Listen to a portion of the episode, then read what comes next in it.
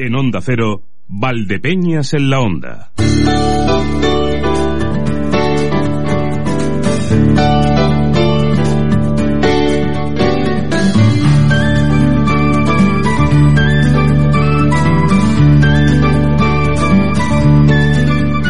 Pues ya estamos aquí, las 12.30 minutos y casi sin quererlo hemos, hemos vuelto. Se ha pasado el fin de semana. Un parpadeo, un parpadeo se ha ido rápido. Bueno, yo, para empezar, yo tendría muchas cosas que decir. La primera de todas es eh, sería sección enhorabuenas. Le quiero dar la enhorabuena a Paula Sevilla. Eh, la conocemos mucho porque Paula Sevilla ha militado en las filas de clubes atléticos en nuestra zona, pues todo lo que quieran, precisamente porque ella es de aquí, pero es que además este fin de semana se ha ido a un campeonato y ha tirado abajo un récord, el récord de los 60 metros lisos que estaba vigente en Castilla-La Mancha desde 1991 estaba en 7 segundos y 54 centésimas y lo ha dejado en 7 segundos 52 centésimas.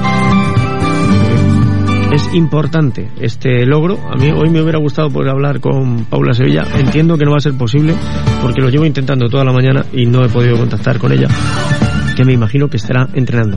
Así que desde aquí mi enhorabuena de verdad y seguiremos intentando conseguir esa comunicación. Cualquier otro día pues hablamos con ella. Cuando la encontramos también en un momento más desahogado, yo que sé que la agenda y sobre todo para una deportista de tan alto rendimiento y con tanta proyección pues está bastante saturada. Enhorabuena también le quiero dar a los amigos de Rompehielos Producciones. Oigan, qué obra, qué tributo a Aladdin, ese mundo ideal. Una obra eh, divertida, con canciones propias, porque eh, para llegar el hilo conductor de esta obra en la que algunas cosas cambian respecto de la película, y tiene que ser así, porque em, lo he dicho muchas veces, los dibujos animados nos permiten hacer cosas increíbles, pero lógicamente hay escenas que no se pueden reproducir en un teatro. O sea, la escena en la que a Aladín se le arrojaba desde un acantilado y caía al fondo del mar con un peso al cuello y casi se ahogaba y el genio lo sacaba, eso no se puede reproducir en un teatro, no vas a inundar el teatro. Pero han buscado fórmulas para llevar pues otra línea argumental que nos lleva al final a los mismos puntos divertidísima la obra, muchísima imaginación, mi enhorabuena a todos los actores. el genio, que es precisamente el director también de, de Rompehielos, eh, Sergio Aguirre, se sale. El genio es fantástico, está de frenopático, está para que lo atender desde el mismo principio que sale a escena, pero, pero qué tablas, qué cintura. Yo además fui a ver lo que es la primera representación, que es la más complicada. La primera vez que pones en marcha una obra en la que además estás haciendo cosas que no has hecho nunca, siempre te vas a encontrar con dificultades, con pequeños fallos técnicos que supieron solventar maravillosamente bien y de verdad que fue una obra estupenda. Los chavales se lo pasaron muy bien y las madres y los padres también, nos lo pasamos divinamente enhorabuena también a Rompehielos. Y aparte de esto, bueno, pues ayer en la Plaza de España, los domingos, la Plaza de España tiene mucha vida y sobre todo después de misa, pues aquello se pone de bote en bote. Hubo varias personas que me preguntaron, bueno, ¿por qué se han quitado los árboles de la Plaza de España aquí de Valdepeñas? ¿Por qué se han cambiado por estos otros? Yo no tenía ni idea. Yo he buscado la información hace algunos minutos y fuentes del ayuntamiento me confirman, los árboles se han cambiado, no tenían ningún tipo de problema, no tenían ningún tipo de enfermedad, simplemente porque ahora acometen un nuevo proyecto en cuanto a los parterres de la plaza. Los árboles que había no se han talado, se han sacado y se han puesto, los pueden encontrar en la plaza eh, San Nicasio, eh, en la plaza del auditorio municipal. Allí es donde los han ubicado y pueden encontrar esos árboles que teníamos aquí. Así me lo, me lo han contado desde el ayuntamiento y así se lo cuento yo a ustedes. Simplemente, bueno, pues un, ahora veremos eh, este proyecto, lo vamos a ver evolucionar. No tengo claro y, y no lo he preguntado tampoco. Tengo yo la cabeza para pocas cosas. No lo he preguntado pero me da la sensación que son árboles de crecimiento bastante rápido. En, un primer momento me parecieron los que llaman plátanos, que no deben de ser plátanos, deben de ser similares, pero me parece que son árboles de un crecimiento bastante rápido, con lo cual me imagino que luego ya pues, los veremos en primavera bastante más, más crecidos, más frondosos, para el verano incluso darán eh, algo de sombra. Dicho esto, reciban el cordial saludo de quien les habla, Emilio Hidalgo, y no me entretengo más porque quiero tocar muchas cosas en el programa de hoy. ahora enseguida vamos a establecer un puente, un puente larguísimo, nunca se ha establecido un puente tan largo que yo recuerde en este programa. Establecemos un puente en unos minutos que va a ir desde Manzanares hasta Marte. ¿Cómo? Pues esto ya es una cosa que nos tienen que explicar los que han puesto los miembros para este puente. Pero ahora vamos a hablar de la relación que existe entre Manzanares y Marte pasando por Río Tinto. La vuelta es así menuda. Tendremos tiempo también para hablar de senderismo. Recibiremos a Francisco Gutiérrez Guti, el guía del Club de Senderismo Arreando, que nos va a contar cómo les ha ido este fin de semana en la nieve. Me hubiera gustado a mí a Sierra Nevada, eh, pero como ven no estaba yo como para meterme en fríos. Vamos a recibir también a Victoria Camacho, a Lucía Roldán.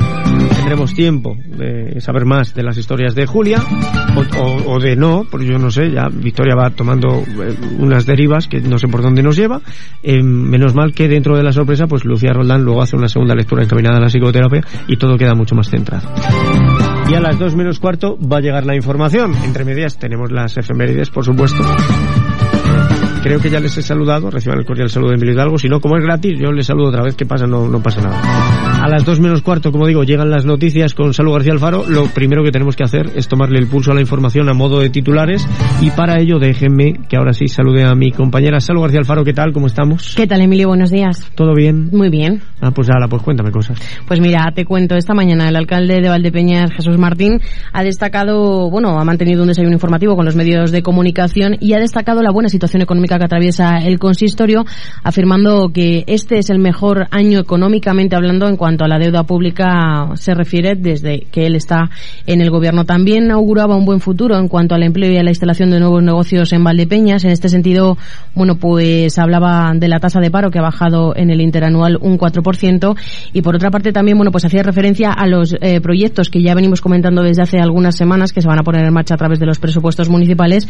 Este precisamente, bueno, pues el cubrimiento de un tramo del canal de la Veguilla, cuyo presupuesto ascendería a 4 millones de euros, está incorporado en la solicitud de subvenciones con fondos europeos de la Estrategia de Desarrollo Urbano Sostenible, el EDUSI, y si, bueno, pues finalmente no lo concedieran, se llevaría a través de presupuestos municipales o a través de, deuda, en este sentido irían a préstamo. Mm.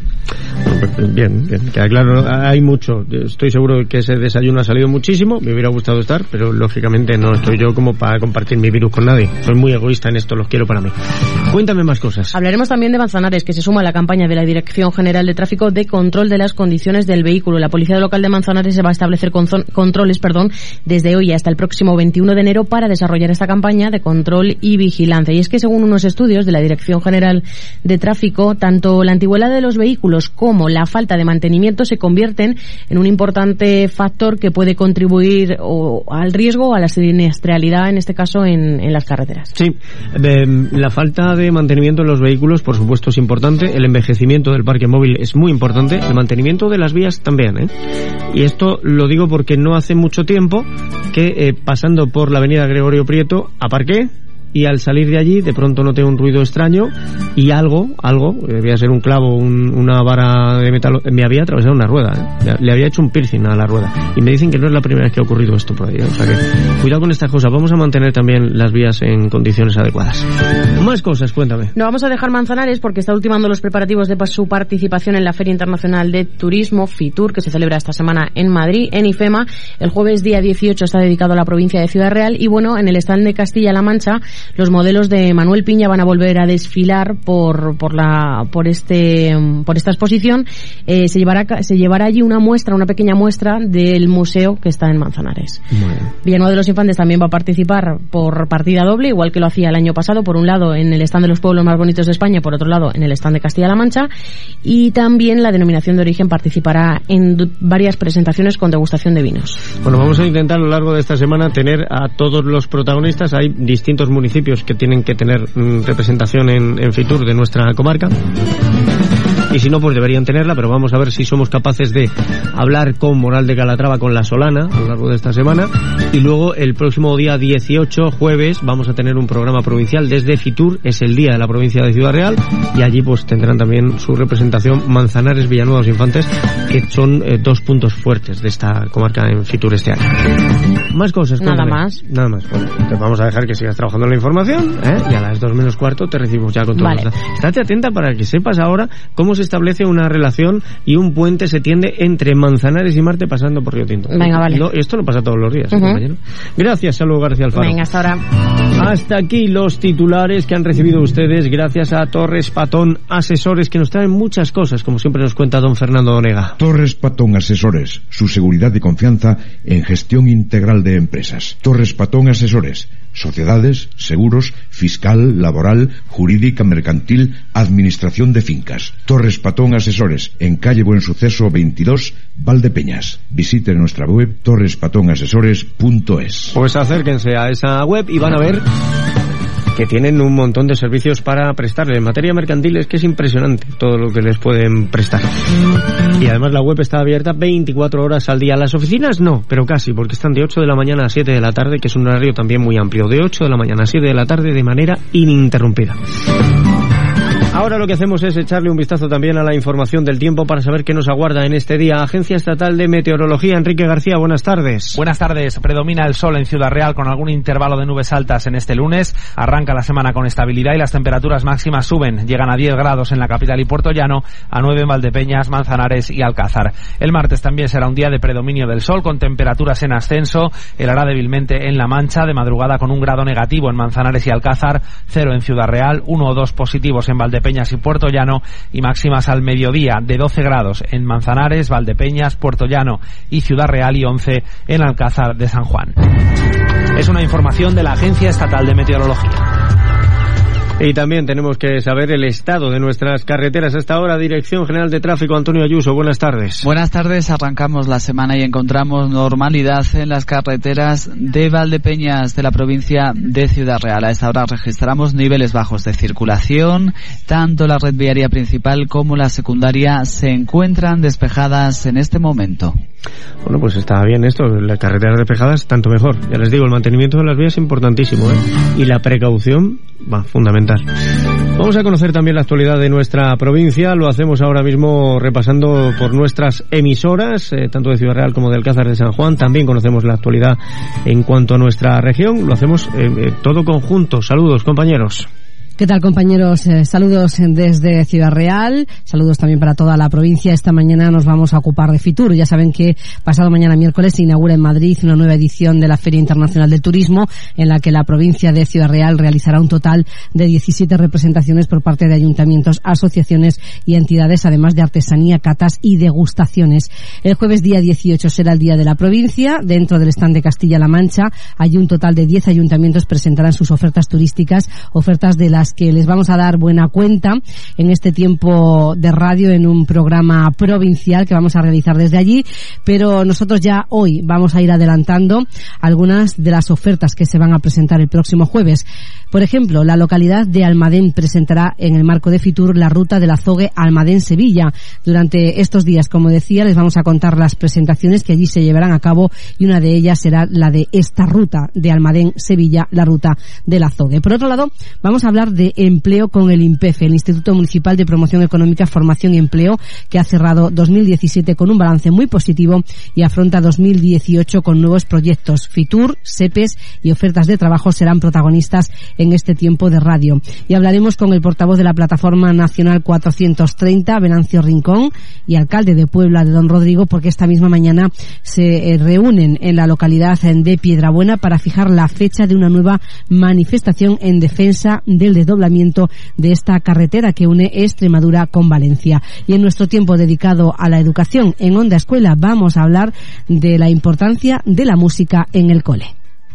Saludos desde la redacción de Alcázar San Juan, preparando nuestra particular operación FITUR. Nosotros sumaremos junto al resto de emisoras de la provincia de Ciudad Real el jueves, dando a conocer la apuesta de los pueblos e instituciones manchegas. Y hoy daremos un breve adelanto de todo ello, de las claves y los propósitos para poner de largo en ese imponente escaparate del turismo internacional en la capital de España. Y nos visita esta jornada Alcázar de San Juan el presidente Emiliano García Paje para conocer el TAC de nuestro hospital, el nuevo TAC, entre los de otros hospitales castellano-manchegos y de paso aprovechará para inaugurar nuevos quirófanos. También decir que se está celebrando en el Centro de Empresas de la localidad una jornada de internacionalización para mirar más allá de lo local o provincial.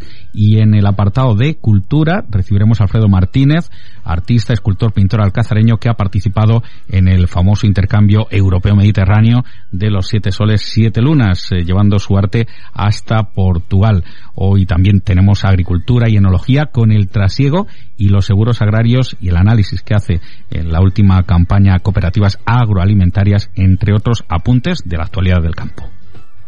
¿Qué tal compañeros? En esta fría mañana de lunes estamos pendientes de varios asuntos. Dando el presidente de Castilla-La Mancha a lo largo de varios hospitales de la región. Ha comenzado esta mañana en Torrijos, donde ha inaugurado el TAC del Centro de Especialidades de Diagnóstico y Tratamiento de esta localidad toledana que facilitará eh, el hecho de que los pacientes torrijeños no tengan que desplazarse al Hospital Virgen de la Salud de Toledo y también García Paje eh, pasará a lo largo del día de hoy por los hospitales de Alcázar, Ciudad Real y Puerto Llano. Al margen de ese tour sanitario, en el ámbito educativo también estamos pendientes de la reunión que tiene lugar esta mañana en Toledo entre el rector de la Universidad de Castilla-La Mancha, Miguel Ángel Collado, y el consejero de Educación y Cultura, Ángel Felpeto, a cuenta de la financiación y las desavenencias que existen entre las dos instituciones por la subvención nominativa de la Junta de Comunidades que queda establecida en 140 millones de euros. De estos y de otros asuntos ampliamos información a partir de las 2 y 20 en el tiempo de Onda Cero Castilla-La Mancha. Pues estaremos muy pendientes de todo ello, gracias a nuestros compañeros, a Consoli Romero en Onda Cero Ciudad a Marcos Galván en Onda Cero Alcázar de San Juan y también al director de informativos de Onda Cero en Castilla-La Mancha, don Javier. Les pido un momento, nada más que un momentito, y ahora mismo estamos desvelando ese misterio. ¿Qué relación eh, puede existir entre Manzanares y Marte?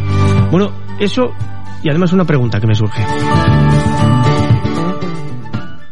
Escuchas Onda Cero, Valdepeña. Si yo hoy les hago una pregunta y les digo, ¿se puede estudiar la vida en Marte, en las cuevas marcianas, aquí en la Tierra? Ustedes dirán, qué locura, qué barbaridad. Bueno, pues es una locura, pero tiene respuesta, ¿eh? Y se puede, se puede, así lo han demostrado precisamente unos alumnos del Instituto Azuer. Miren, desde el año 88 tenemos un concurso de jóvenes investigadores. Se han presentado centros educativos de 15 comunidades autónomas. Uno de ellos, el Instituto Azuer. Han quedado terceros con un estudio precisamente sobre el ciclo del agua y vida en las cuevas marcianas a través de la diversidad críptica en Río Tinto, que no tengo ni idea de lo que es. Solo sé que tenemos con nosotros a los dos alumnos de primero de bachiller que han participado en este estudio, que son Azucena Muñoz Rodríguez y Antonio Camacho Félix, y a su profesor de, de, biología, de geología, de naturaleza en general, nosotros lo conocemos bien como es José Luis Olmo. Déjenme que les salude. Bienvenidos, ¿qué tal? ¿Cómo estamos? Muy bien, muy buenos días. Muy buenos días a todos. Y enhorabuena, lo primero. Muchas gracias. gracias. Bueno, me parece que el premio, que es de verdad es lo menos importante, ¿no? Pero mil euros, que siempre vienen bien, y la estancia en un centro del CSIC, que esto para vosotros tiene que ser una pasada. Sí. Y ahora vamos a lo importante, lo importante de verdad. Porque a la hora de realizar un proyecto de este tipo, uno tiene que tener la idea. Pero, eh, ¿cómo narices se os ha ocurrido estudiar la vida en las cuevas marcianas mirando en Río Tinto? Bueno, venga. Pues eh, la idea surge en principio porque íbamos a estudiar las, las cuevas en general y concretamente las cuevas marcianas. Uh -huh. Y bueno, pues las cosas nos fueron llevando de un lado para otro y las circunstancias mmm, de decir, ¿cómo vamos a poder estudiar esto?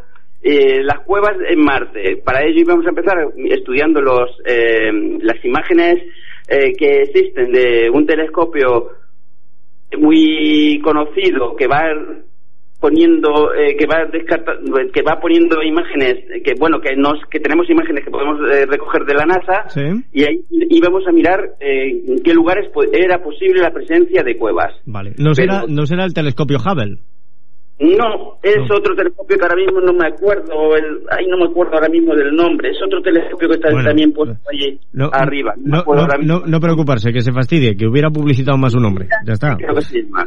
El telescopio. ¿Cómo? Eh, eh, y bueno, pues esa era la idea. Pero al ver las diferentes posibilidades y ellos dijeron que iban a ir a, a Cádiz, y por, para pasar por Cádiz podían pasar a ver las iban querían ver las, las cuevas del río eh, perdón las minas de Río Tinto ¿Sí? pues dije vais para allá aprovechar y querían visitar las cuevas de Río eh, perdón las minas de Río Tinto pues digo aprovechar y coger muestras de allí y a partir de ahí ya empieza a surgir el, el realmente el proyecto vale y existe algún tipo de similitud con las cuevas de Río Tinto o, o, las minas de Río Tinto para poder establecer eh, esa base que nos lleve a pensar, bueno, pues eh, quizá el ciclo del agua y el de la vida en Marte sea similar?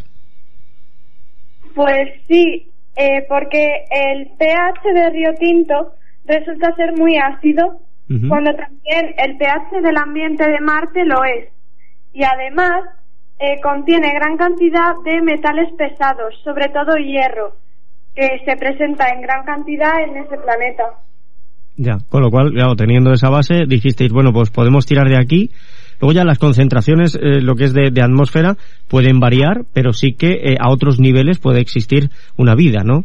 Quizá celular o pluricelular. Exactamente. La cuestión es que Río Tinto es un análogo eh, de Marte en la Tierra, porque se supone que Río Tinto es como la Tierra originaria, cuando se formó la Tierra y los primeros estadios de la Tierra, eh, pues Río Tinto es muy similar. Y como Marte y la Tierra surgieron en el mismo, más o menos son eh, bastante, tienen características muy similares y sobre todo en su formación, pues entonces se supone que en, en Marte era muy, muy similar originariamente a como es hoy Río Tinto. Eh, entonces, por eso es un análogo y por eso es tan importante investigarlo. De hecho, la NASA va de vez en cuando eh, va allí a hacer diferentes pruebas. O sea que lo que habéis hecho ha sido coger un poquito, bueno, pues si, si la NASA va allí por algo será, nosotros vamos a, llevar también esto. Y bueno, ¿y qué es lo que dice vuestro estudio? Bueno, pues bueno, eh, nuestro estudio eh, parte de dos, de dos consideraciones. Primero, las cuevas era el, originario. Entonces, las cuevas podemos entenderlas desde dos puntos de vista. Una, que en las cuevas es donde se puede encontrar vida, ¿eh? eh sobre todo vida marciana, si, la, si existiera, porque ahora mismo cada vez hay más estudios eh, que demuestran que lugares donde en profundidad de la Tierra, donde antes no había, no se consideraba que pudiera existir vida, ahora la hay. Entonces, una posibilidad es que la vida se pueda encontrar en Marte justamente subterránea. Entonces, por eso es importante estudiar las cuevas marcianas. Y por otra parte, y es la que ellos hicieron mucho más hincapié, fue justamente en que en Marte las cuevas serían, podrían ser los primeros lugares para colonizar Marte igual que los hombres primitivos habitaron como primera vivienda las cuevas, pues a lo mejor nosotros cuando vamos a sean las cuevas por dos razones principales, por la temperatura y sobre todo, sobre todo la protección de la radiación de los rayos ultravioletas. Luego, una de las mejor, uno de los lugares mejores para empezar a colonizar Marte sería justamente las cuevas. Por tanto, dos finalidades. Una, poder encontrar vida, para eso los estudios de Río Tinto, y segundo, y en ello hicieron bastante hincapié los alumnos, en ver cómo podríamos colonizar eh, Marte en una cueva. Esto es una cosa que desde el cine nos han contado también, no el tema de la cueva concretamente, pero sí que cada vez que se ha postulado eh, la ficción de que alguien fuera a Marte y empezase a colonizar, había que crear una cúpula, algo que nos protegiera de esas radiaciones, y el siguiente paso era intentar crear una biodiversidad que permitiese eh, que se formase una atmósfera con su ozono para protegernos, como lo tenemos aquí en, en la Tierra. Solo que mejor tratado allí porque empezaríamos de cero. Entonces, claro, si empezamos en las cuevas, ya partimos de que tenemos, no necesitamos montar ningún tipo de cúpula, ya tenemos una cúpula eh, natural que nos está protegiendo. Exactamente. Ahora, eh, con, con, todo esto que vosotros tenéis, os veo muy convencidos de que puede haber vida en, en Marte, pero ah, estaríamos hablando de eso, de, vida eh, unicelular o pluricelular, pero una vida a una escala muy pequeña, ¿no? O, pensáis que podemos encontrar alguna algún tipo de criatura ya más grande en las cuevas?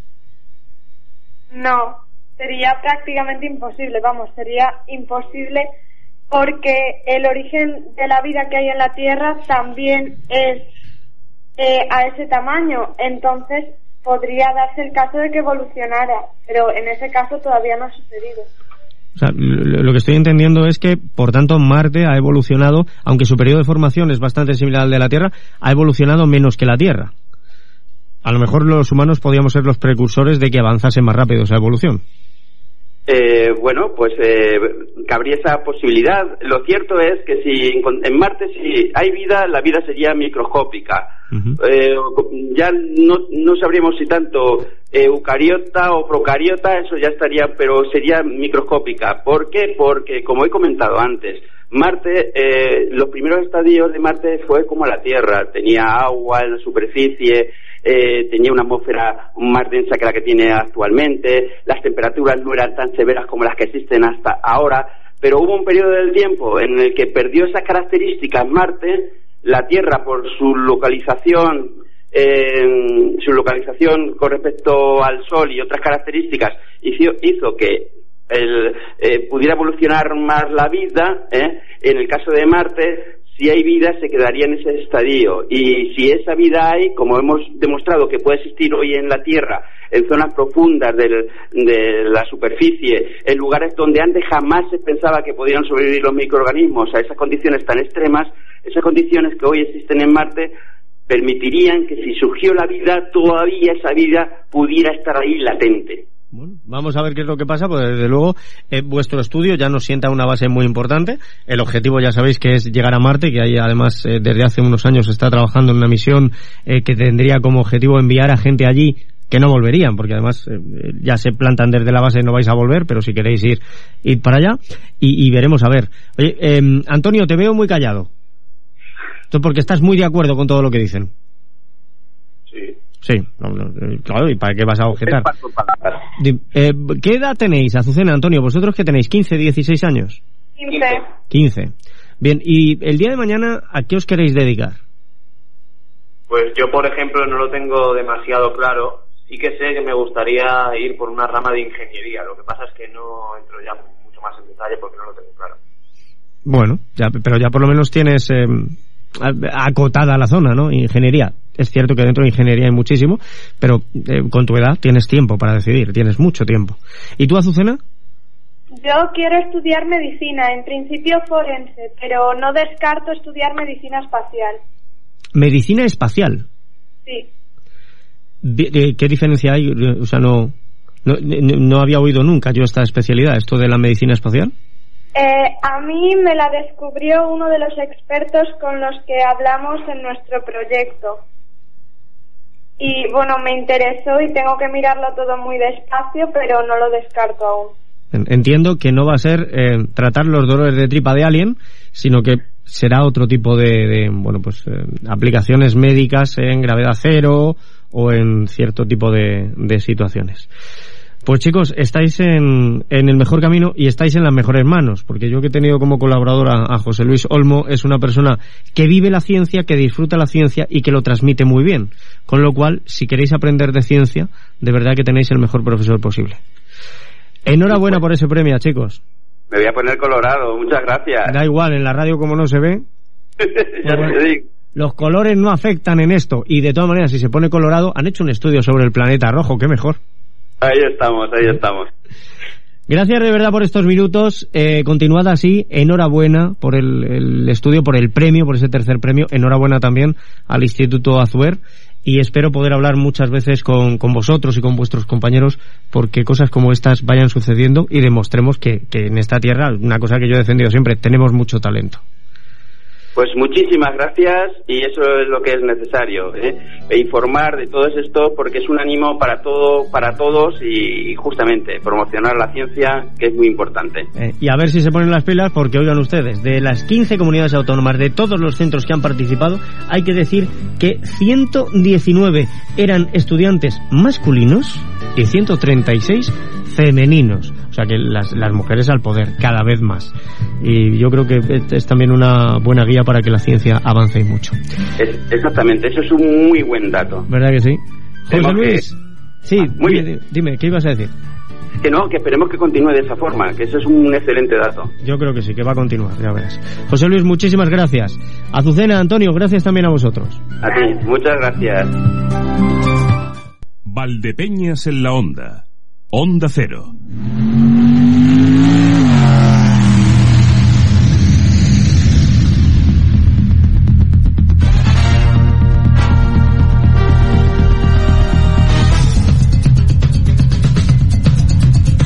La una y nueve minutos.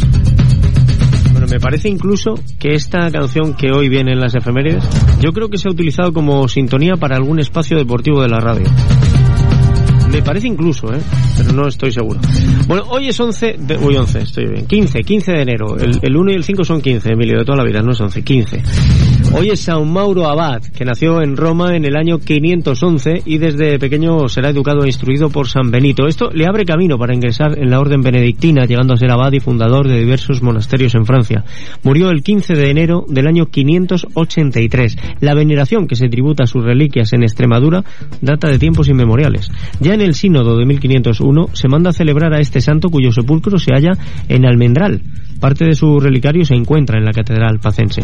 Hoy felicitamos por tanto a Mauro, pero también felicitamos a Able, Ableberto, Arnoldo, Arsenio, Bonito, Francisco, Ita, Malardo, Probo, Raquel, Secundina y Tarsicia. Estos son los santos de este 15 de enero. Dice el refranero, no estés al sol sin sombrero, ni en agosto, ni en enero. Bueno, estos días tampoco es que podamos estar mucho al sol, no, no nubladito, esto, bueno, en fin. Hoy 15 de enero también nos acordamos del Blue Monday, el día más triste del año. Este lunes 15 de enero será ese día más triste del año, según una fórmula que señala como tal el tercer lunes del año. Tras calcular las deudas navideñas, la motivación, el tiempo, la necesidad de tomar decisiones y otras variables, pues establece que el tercer lunes del año es el más triste, el Blue Monday. La fórmula eh, fue hallada por el psicólogo de la Universidad de Cardiff, Cliff Arnall. Y es algo así como 1 partido por 8C más D mayúscula menos D minúscula, 3 octavos por ti, M por NA. Bien, la C es el factor climático, la D representa las deudas adquiridas durante las navidades. El pago de las tarjetas de crédito a final de mes se acerca de forma inexorable. La D minúscula se refiere al dinero que se cobra en enero. La T es el tiempo transcurrido desde la Navidad. La I representa el periodo desde el último intento fallido de dejar un mal hábito. Los buenos propósitos de comienzo de año empiezan a ser arrinconados por muchos. Aquello de dejar de fumar, ir al gimnasio, adelgazar. Sin embargo, las motivaciones cuentan y el profesor Arnal las incluye en la fórmula con las letras M mayúscula y la NA, N-A. Bueno, al final, eh, esto es la necesidad de actuar para cambiar la vida. Estas fórmulas no tienen base científica, como ha reconocido el propio Cliff Arnall, pero el Blue Monday ya se ha extendido por todo el mundo. Yo después de hacer los cálculos estimo que no coincido con Cliff Arnall. O sea, para mí este lunes no es más triste que otros lunes, ¿no? Es más griposo, si acaso, pero nada más. ¿Qué les iba yo a contar más? Ah, sí, claro, la efeméride histórica. Bueno, pues tal día como hoy, en el año 2001, se lanzaba la enciclopedia libre Wikipedia, creada por Jimmy Wells y Larry Sanger. Actualmente cuenta con más de 37 millones de artículos en 287 idiomas. Los artículos son redactados por voluntarios de todo el mundo y pueden ser modificados por prácticamente cualquier persona con acceso al proyecto. Su financiación está basada en donaciones y su administración está a cargo de la Fundación Wikimedia, una organización sin fines de lucro. Wikipedia se encuentra entre los 10 sitios web más populares del mundo y a pesar de contar con numerosos detractores que cuestionan su fiabilidad y precisión, actualmente es la mayor obra de consulta por Internet. Su nombre proviene del término wiki, una tecnología para crear sitios web colaborativos, que en hawaiano significa rápido. La historia de Wikipedia comenzó en marzo del año 2000 cuando Jimmy Wales creó una enciclopedia libre llamada Nupedia. Wells contrató al doctor en filosofía Larry Sanger, eh, quien pasó a convertirse en el redactor jefe de Nupedia. Sin embargo, el lento avance del proceso de revisión de los artículos llevó al fracaso del proyecto y Nupedia dejó de funcionar en el año 2003. Paralelamente, los mismos creadores de Nupedia desarrollaron un pequeño proyecto, Wikipedia, el cual tuvo un éxito casi inmediato. Y es cierto que para algunas cosas eh, es mejor no fiarse de Wikipedia ni del doctor Google en general, que es, esto es un proyecto colaborativo y siempre hay alguien que mete la pata sin querer o adrede, que los hay, pero también es cierto que las correcciones que se hacen en Wikipedia, que son prácticamente inmediatas, lo hacen bastante fiable para muchas cosas. Y ahora sí, esto que estamos escuchando es el tema The Race. La Carrera es una canción de la banda electrónica suiza Yellow, lanzada como el primer single de su álbum Flag. El single apareció inicialmente el 11 de abril del 88 a través de la etiqueta Fontana. Y lo traemos porque hoy cumple 66 años el músico suizo Boris Blanc, nacido en Berna. Él es el que se encarga de la música de Yellow, un grupo suizo de música electrónica formado por Dieter Mier, cantante y letrista, y por Boris Blanc, que es teclista, programador y compositor en activo desde finales de la década de los 70, este grupo pues aquí lo tenemos. Y yo creo que sí, yo creo que la base de, de, este tema, yo creo, es que no sé ahora mismo si a lo mejor ha sido el chiringuito, en el radio estadio, en... No, no lo sé, pero eh, esto, en la primer toque quizás. No lo sé, no, eh, esto... Eh, transistor, no. En algún sitio he oído yo esta melodía, además dedicada al deporte. Ah, también puede ser que esté delirando yo por, por la hora que es, por mi estado mental. Eh, pero no deliro si les digo que ahora vamos a hablar de otras cuestiones y que aunque no me apetece nada el frío, tenemos que hablar de frío, de bastante frío creo. Déjeme que salude a Francisco Gutiérrez Guti, guía del Club de Senderismo Arreando. Guti, bienvenido, ¿qué tal estamos? Eh, muy bien, Emilio, bien hallado y, bueno, como la gente, los radio oyentes pueden un poco comprobar, pues mejor que tú. Eh, y yo lo puedo ver. Sí, sí, bueno, pero eso es de habitual, o sea, habitualmente ya estás mejor que yo. No, no. También te, también no, te digo. No. La, sí, sí, sí, yo os, yo os envidio mucho, os envidio mucho a la gente que no aparentáis vuestra edad, que sois deportistas, que os mantenéis en buena forma, yo os envidio mucho. Envidia sana, ¿eh? Envidia sana. Bueno, pues bien, como... Día espero ser así yo también. Eh, sí, seguro. Sí, Todo es proponérselo.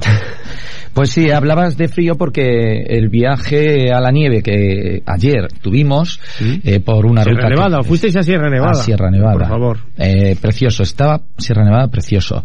Bueno, pues eh, fue un grupo bastante numeroso, eh, prácticamente 40 personas, y este grupo, bueno, pues había diferentes eh, formas de pasar este domingo. Hubo gente que eh, aprovechó, me parece que fueron eh, 17 los que cogieron sus esquís y, y se pusieron a, a, esquiar y aprovechar el día de un deporte que engancha. Luego hubo también gente que lo que creo que fueron ocho personas concretamente los que quisieron aprender a, a esquiar con sus clases, con su material alquilado, con lo cual eh, solamente se tuvieron que subir en el autobús y punto. Y luego hubo gente eh, familias completas, me parece recordar que sobre 15, pues que solo querían ver el paisaje, las instalaciones, el ambiente, eh, eh, ver Sierra Nevada, el Mulacén, bueno, concretamente el Mulacén no lo puedes ver, pero bueno, ver las sierras eh, totalmente nevadas, eh, pues es un viaje, yo creo, agradable para las familias y sobre todo para los niños. ¿no? Mucho, mucho para jugar con la nieve, que eso exacto, pasa muy bien. Exacto. Tengo vídeos eh, precisamente que eh, en la plaza, eh, que como hay un montón grandísimo de nieve donde los niños se tiran con esas palas tipo trineo y tal, pero que luego al final todo siempre desemboca en lo mismo y es en, bueno, pues en la guerra de tirarse nieve y tal. Entonces... Que fuisteis unas 40 personas. Sí. Los cálculos que yo tengo han sí, sido sí, eso, sí, ¿no? sí, 17, 8, 15, uh -huh. 40. Entonces, bueno, eh, bueno, la, la, mañana, como se puede entonces comprobar, fue pues que cada uno pues eh, cogió su, su, digamos, su macuto y hizo pues lo que le gustaba, ¿no? Perfecto. La, la verdad es que llegamos y estaba entre nublado y el sol ya casi se estaba escondiendo. Llegamos a las diez y media. Y hasta las doce, bueno, pues por allí se pudo andar, se estaba bien. Hay que recordar que estábamos en Prado Llano, está a 2100 metros.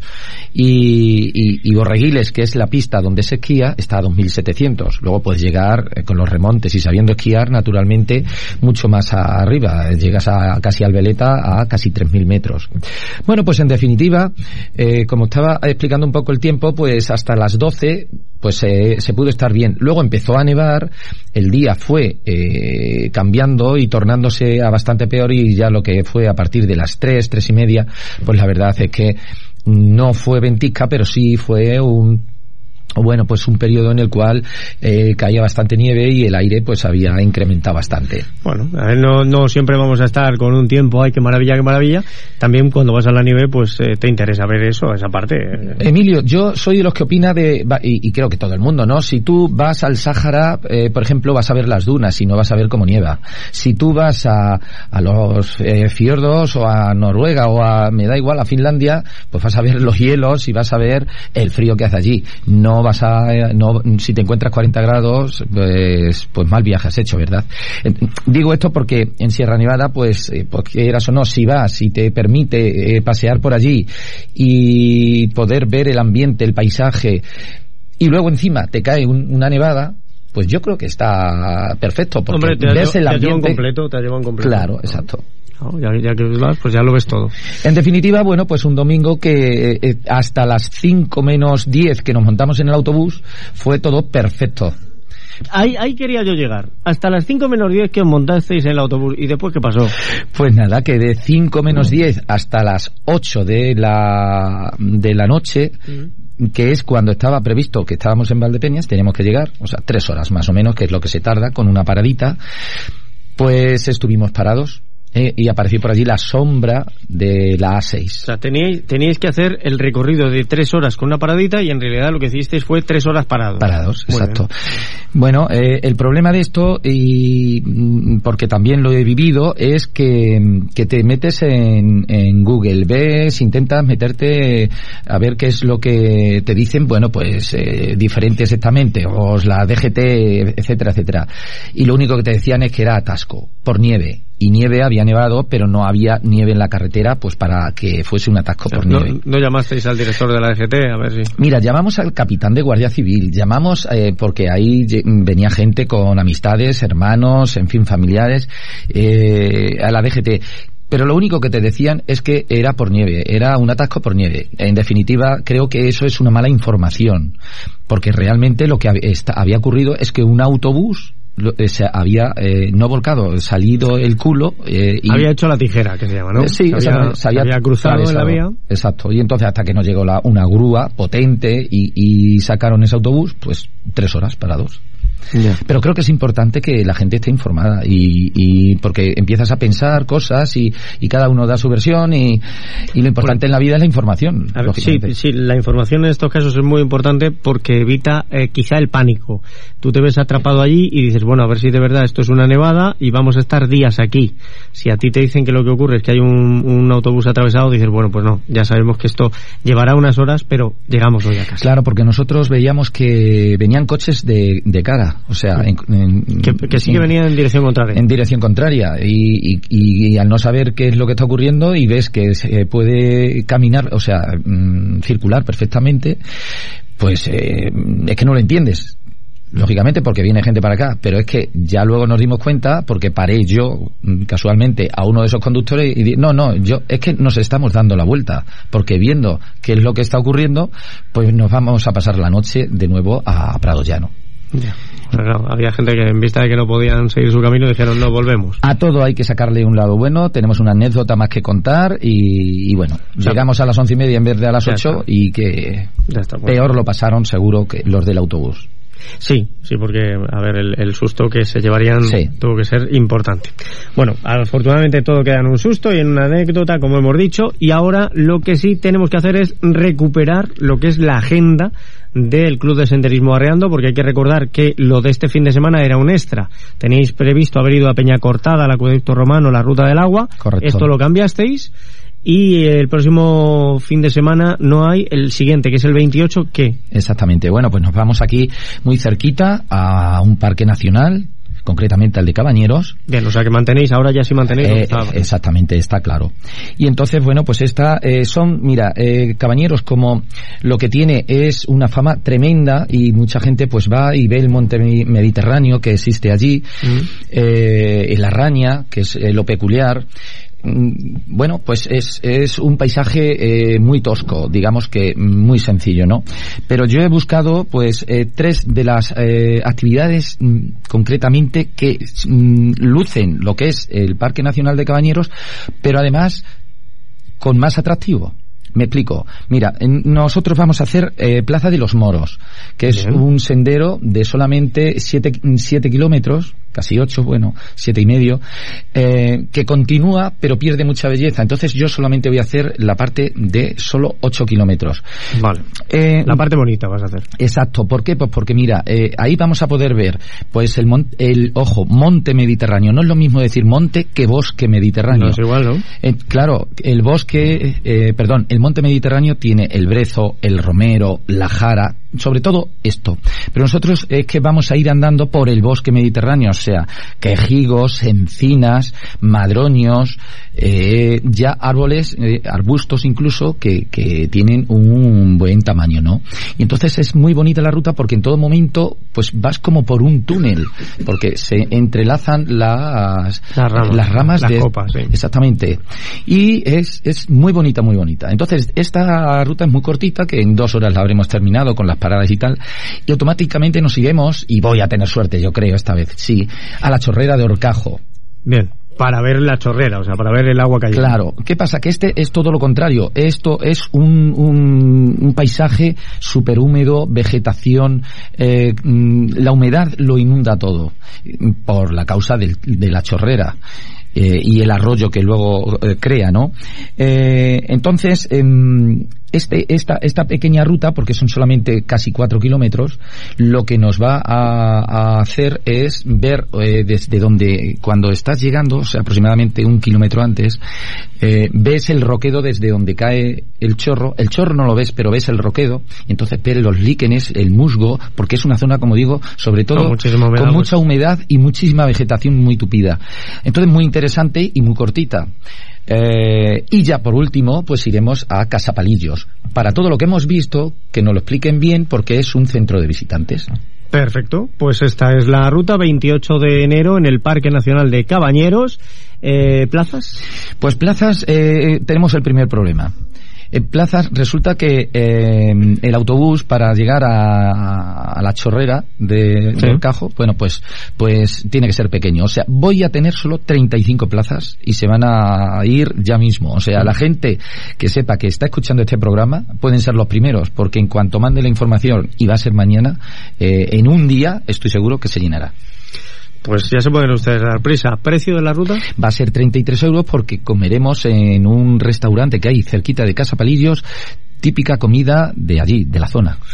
Perfecto. Ala, ya lo saben ustedes. 33 euros a disfrutar por el Parque Nacional de Cabañeros. Y ahí va incluido, pues eso, el, el que comemos el autobús, el seguro del guía. Y solo hay que llamar al 646-978860. Teléfono de Guti, 646-978860. Guti, muchísimas gracias. Venga, Eh, mejórate, gracias la- a ti. La, la próxima semana, si eso, ya damos algún dato más y ya contamos ciertas cosas. Muy bien, sí, Que sí. seas bueno. Gracias.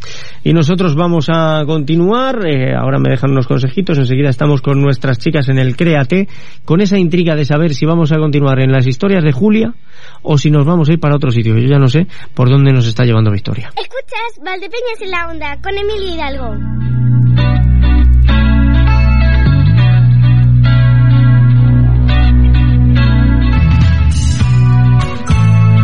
La una 30 minutos, escuchamos K-Late, es una canción de la banda de rock neoprogresiva británica Marillion, que fue lanzada como el primer single del álbum conceptual Misplaced eh, Childhood. Se convirtió en el single más exitoso de la banda en todo el mundo y alcanzó el puesto número 2 en el Reino Unido. Permaneció en la tebla durante un total de 14 semanas. También alcanzó el top 10 en la República de Irlanda, en Noruega, en Francia y se convirtió en la única aparición de la banda en los Estados Unidos dentro del Billboard Hot 100, alcanzando el número 74 en octubre del 85.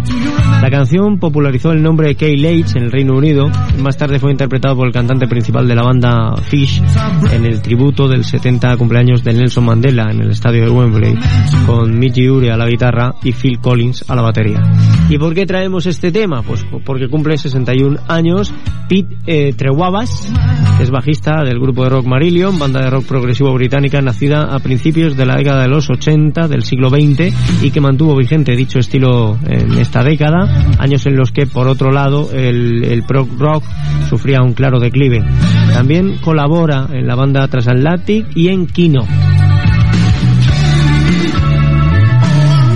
Pues con este tema abrimos la puerta a, a- bueno, ustedes lo saben en cuanto suena esta melodía, se sabe, se sabe qué es lo que viene ahora.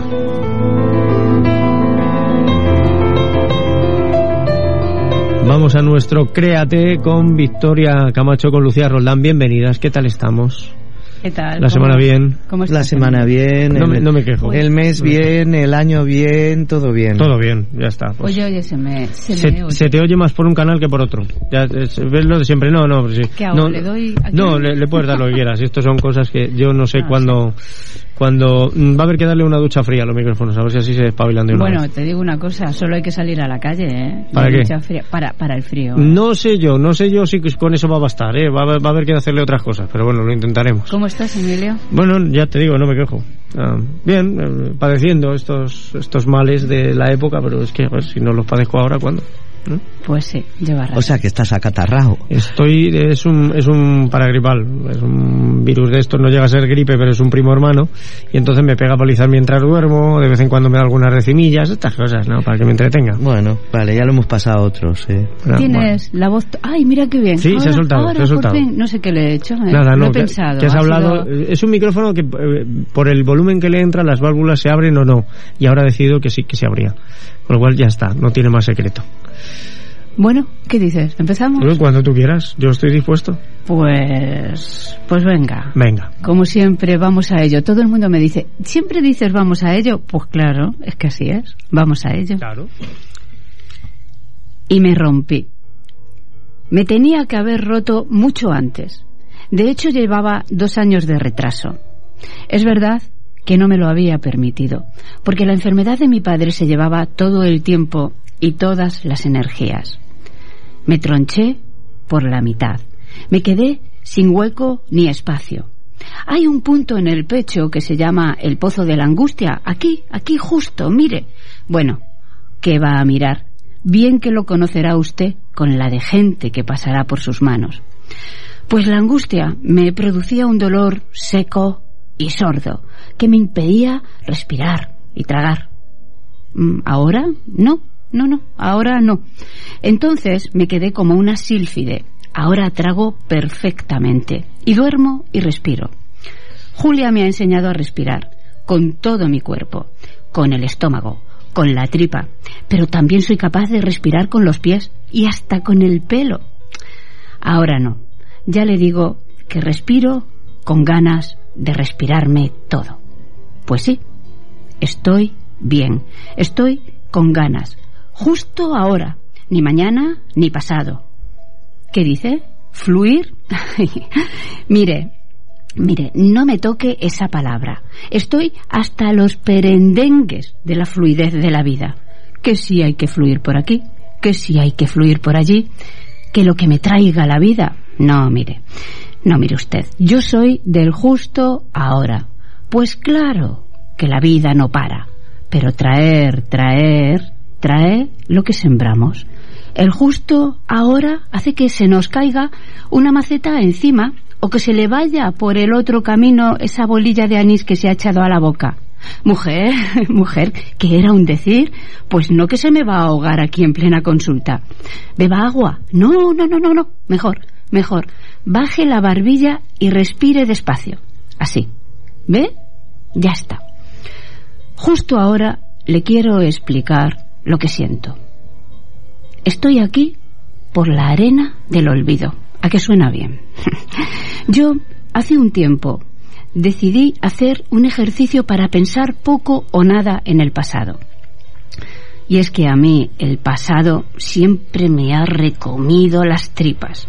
Me ha dejado un run run en la cabeza, un come come, que ya, que ya es que me resulta hasta difícil recordar los tiempos, las personas, los lugares, incluso lo que es la verdad pura y lo que yo he creído, me han contado, he imaginado.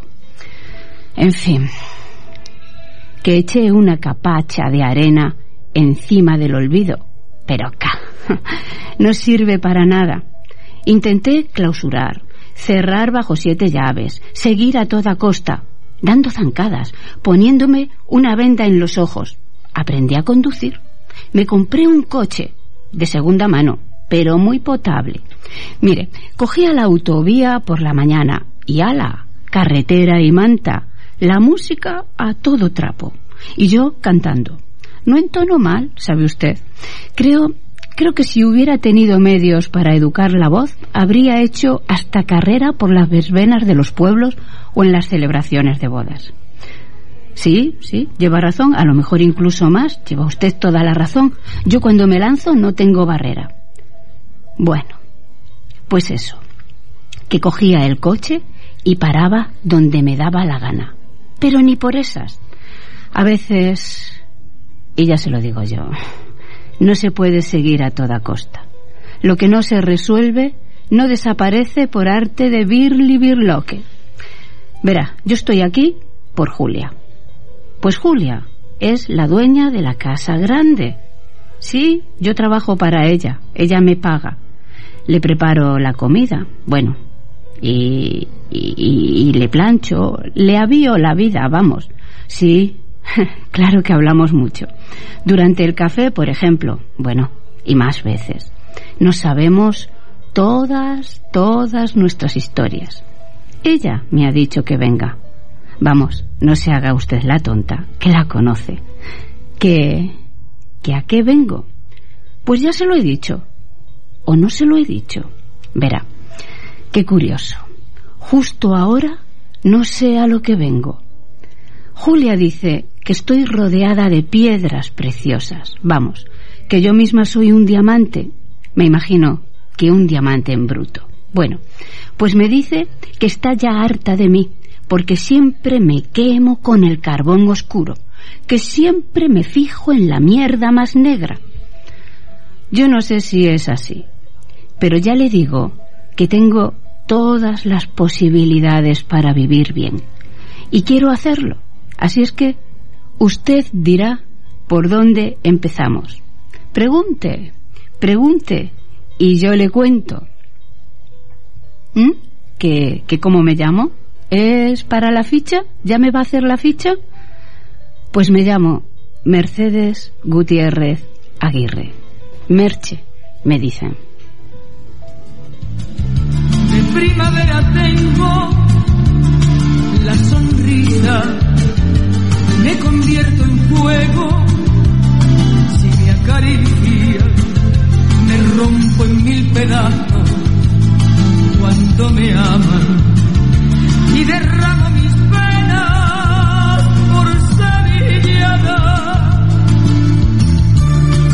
Decía yo al, al, principio del programa de hoy que últimamente el, el camino que está siguiendo eh, Julia o las historias de Julia o el camino por el que nos lleva Victoria me tiene completamente descolocado. Hoy me ha descolocado del todo. O sea, ya no. te digo. Ha, ha, habido un momento que yo estaba esperando, digo, la historia sigue, no, espera, ya hay que tirar Pero, la pero ¿por qué? ¿Pero por no qué? Sé, Eso no es sé. porque os gusta la historia y sí, queréis no, y, y, investigar. Y, y, porque ha cambiado, ha cambiado algo, ha cambiado algo. No, no sé es exactamente el, decir qué. Yo qué sé, el, el, el, 2018, ¿no? ¿Será? Yo, yo creo que están cambiando todos, pero, ¿eh? Y, y bueno, Merche ha empezado también un nuevo camino.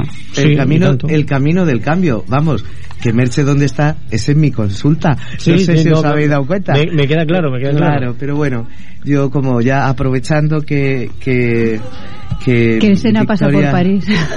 Eso, aprovechando que el Sena pasa por París y que Victoria ha incluido mi consulta, pues voy a coger algo muy de mi consulta. Victoria acaba de describir en el personaje de Merche cómo una persona sale de una agorafobia, Mm. como una persona sale de sus crisis de angustia, ¿vale? Eso del pozo de la angustia es eh, un espacio que hay en el, en el centro del pecho, ¿no? Donde cuando tenemos angustia tenemos ahí, incluso hay a veces que se que da tarascadas, ¿no? La gente lo describe como tarascadas, pero sobre todo es una sensación de opresión horrorosa. Entonces, eh, bueno, pues eh, eso es lo que yo mido en mi consulta.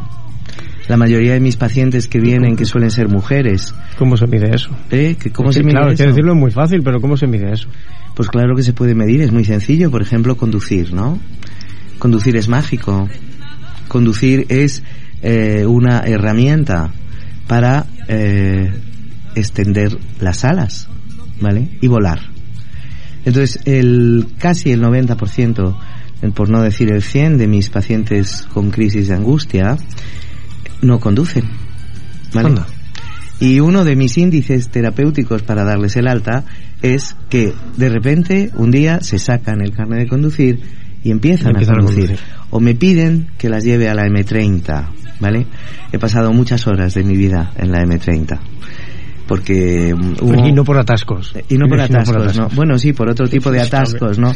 Por los atascos emocionales de mis pacientes, pero eh, mm, hubo un momento de mi vida que, bueno, tuve que descansar y todo.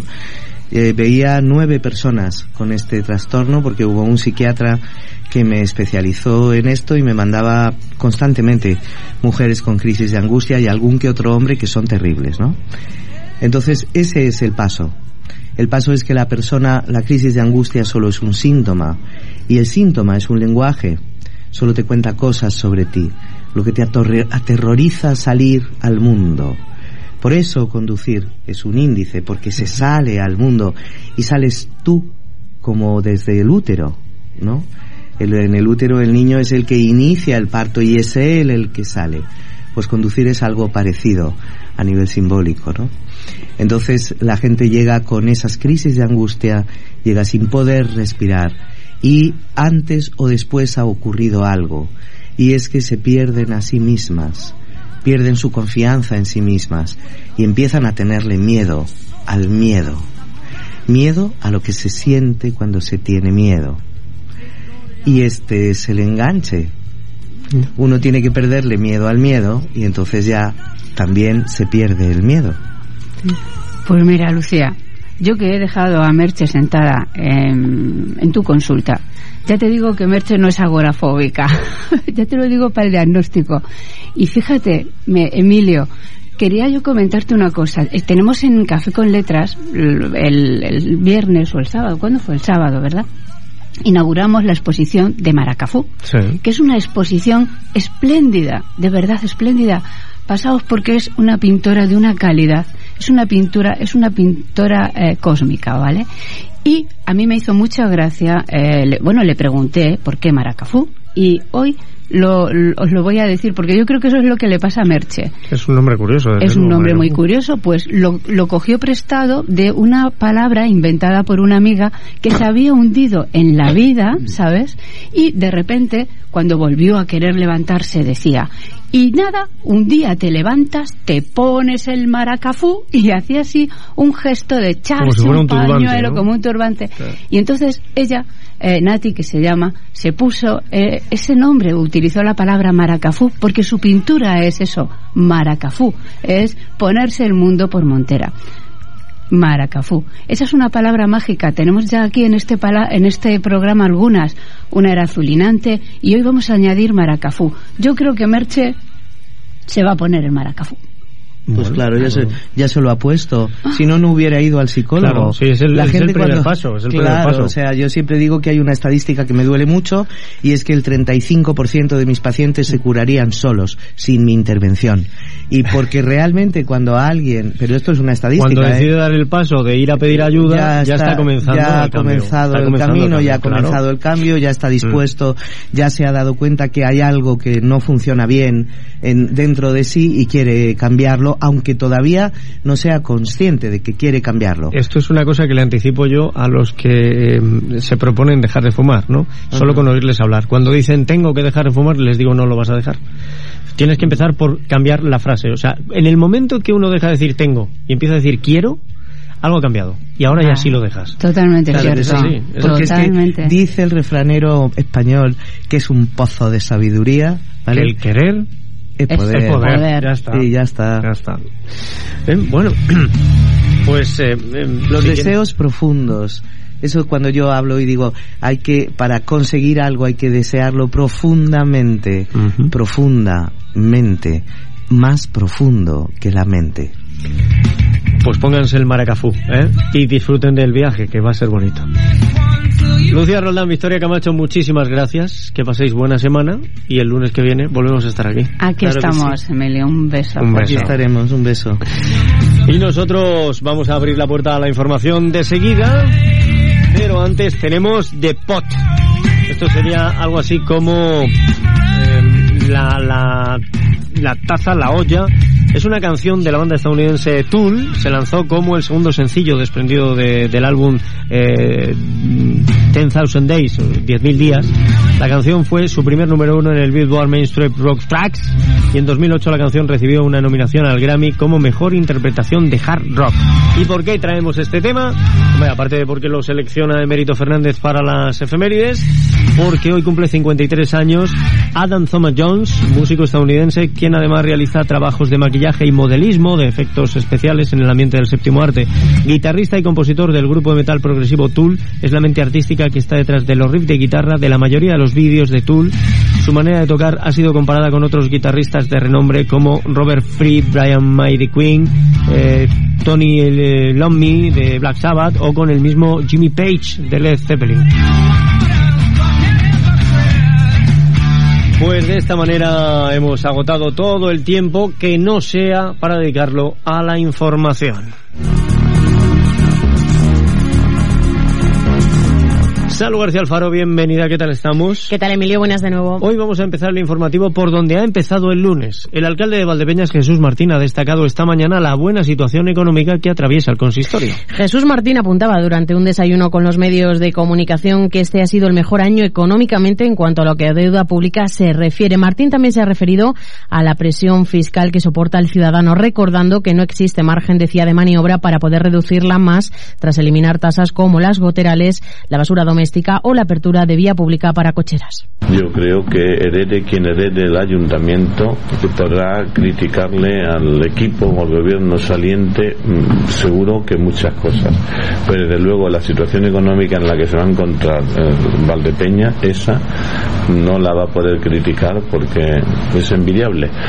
Eh, es verdad que nos han venido bien dadas, es verdad que mi único mérito en eso ha sido hacerle caso a mis interventores. El alcalde auguraba un buen futuro en cuanto a empleo y la instalación también de nuevos negocios en la ciudad del vino. En este sentido ha dicho que la tasa de paro ha bajado en el interanual un 4% y se prevé en la apertura también de nuevas empresas de referencia que vienen, ha dicho, a sumarse a otras marcas ya asentadas en Valdepeñas. Ahora se va a incorporar la de aquí, que ha habido una fusión, por cierto, entre aquí y, Brico, con lo cual eh, eh, no van a inaugurar con la prontitud que se preveía, aunque la nave la tienen hecha, porque parece ser que la quieren ampliar al doble y entrar con la firma matriz, lo cual nos viene también bien por lo que supone de referencia eh, como reclamo al comercio. Luego hay dos operaciones para una incorporación de una ocupación de suelo muy importante de en torno a unos 20.000 metros en el parque empresarial Entre Caminos y alguna otra empresa que se va a instalar en el polígono viejo a lo largo del año.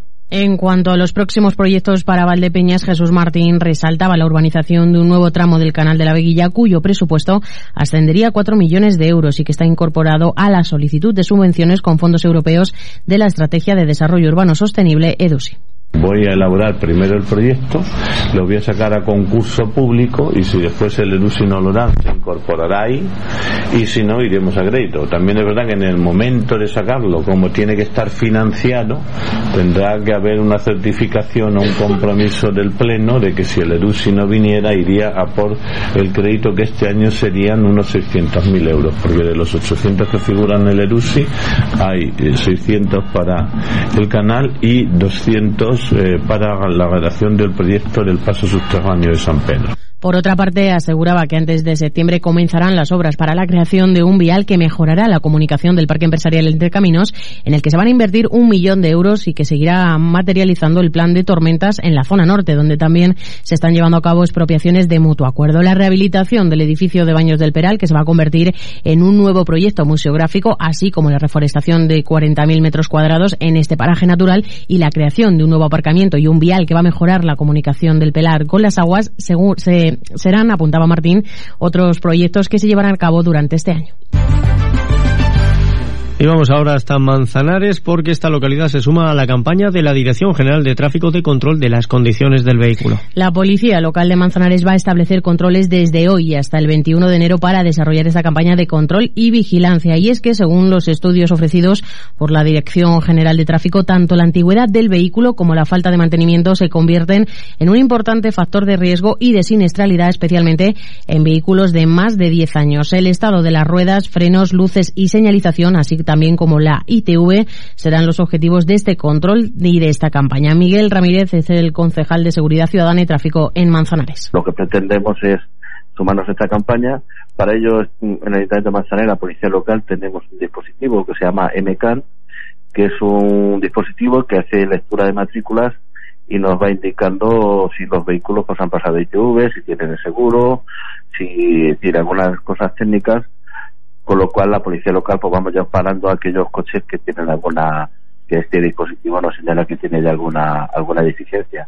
Con lo cual bueno pues estamos tratando lógicamente ya dependiendo del grado de de, incidencia o del grado de, incumplimiento que tenga por pues las sanciones serán de, una cuantía o de otra distinta o incluso o incluso en algún momento pues algo meramente informativo para que sufran el error que tenga que tenga ese vehículo Y no dejamos Manzanares ni nuestro vehículo, pues nos va a hacer falta para ir hasta la Feria Internacional del Turismo. Se celebra en los próximos días y Manzanares ultima los preparativos de su participación en ella. El jueves 18, día dedicado a la provincia de Ciudad Real, en el stand de Castilla-La Mancha, los modelos de Manuel Piña volverán a desfilar como muestra del museo que lleva su nombre en Manzanares. Se recordará a una de las figuras más relevantes de la moda española desde finales de los 70 y hasta principios de los años 90. Gemma de la Fuente, concejal de turismo en Manzanares, apuntaba que de forma excepcional Fitur va a contar con cuatro de los diseños más representativos de Manuel Piña.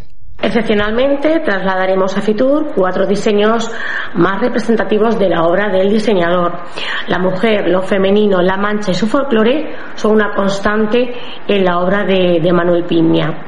Llevamos una falda de tubo manchega, un diseño pintado a mano, pintado exactamente al óleo, ya que Manuel Piña quería elevar la moda al nivel del arte en pintura.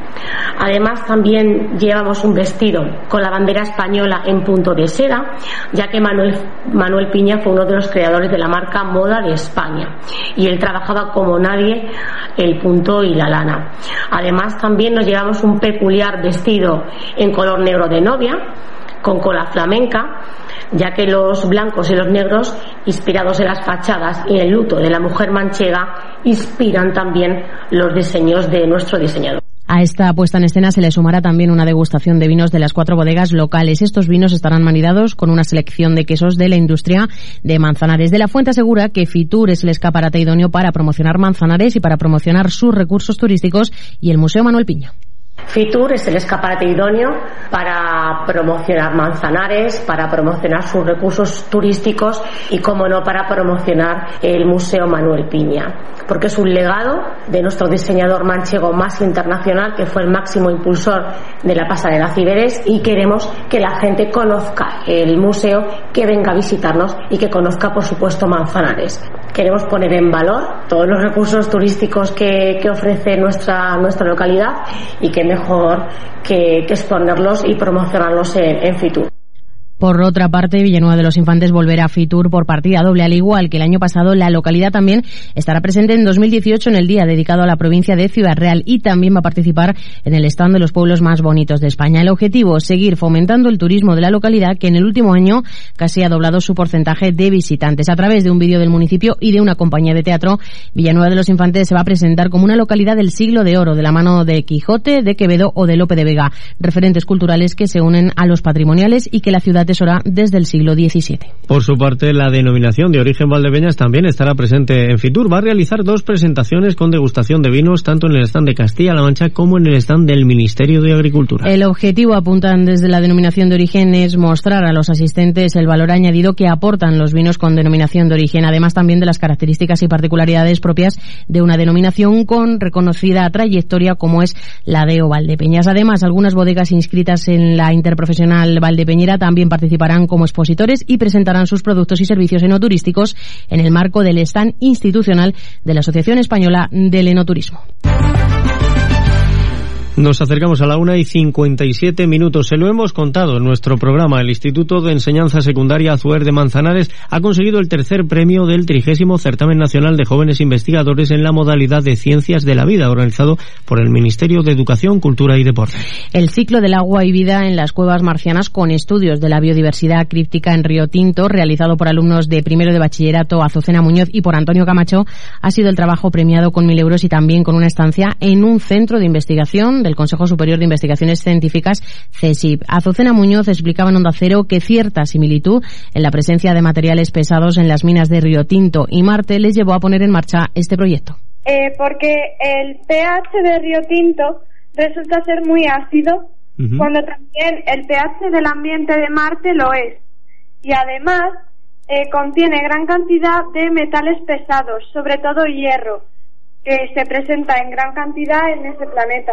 A raíz de estas similitudes, José Luis Olmos, profesor de Biología y Geología y coordinador también de este proyecto, apuntaba que este parte de la posibilidad de la presencia de vida en las cuevas, ya que estas podrían ser los primeros lugares para colonizar Marte. Nuestro estudio parte de dos, de dos consideraciones. Primero, las cuevas era el, originario. Entonces, las cuevas podemos entenderlas desde dos puntos de vista. Una, que en las cuevas es donde se puede encontrar vida, eh, sobre todo vida marciana, si, la, si existiera, porque ahora mismo cada vez hay más estudios eh, que demuestran que en lugares donde de profundidades de la Tierra, donde antes no había, no se consideraba que pudiera existir vida, ahora la hay. Entonces, una posibilidad es que la vida se pueda encontrar en Marte justamente subterránea. Y por otra parte, y es la que ellos hicieron mucho más hincapié, fue justamente en que en Marte las cuevas serían, podrían ser los primeros lugares para colonizar Marte.